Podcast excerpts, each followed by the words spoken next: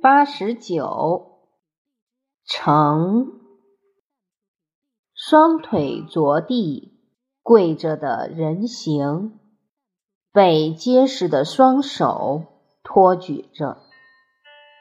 这是最早的甲骨文字形“成”，由此也可看出“成”字的本意就是捧着。从小篆书写开始，中间又增添了一只手，逐渐演变成今天的“成”。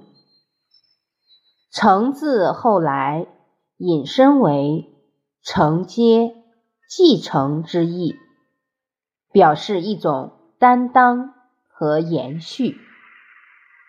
承用作名词，指的是起承载作用的物件，如轴承。双手捧着一个人。承受了更多的担当和责任。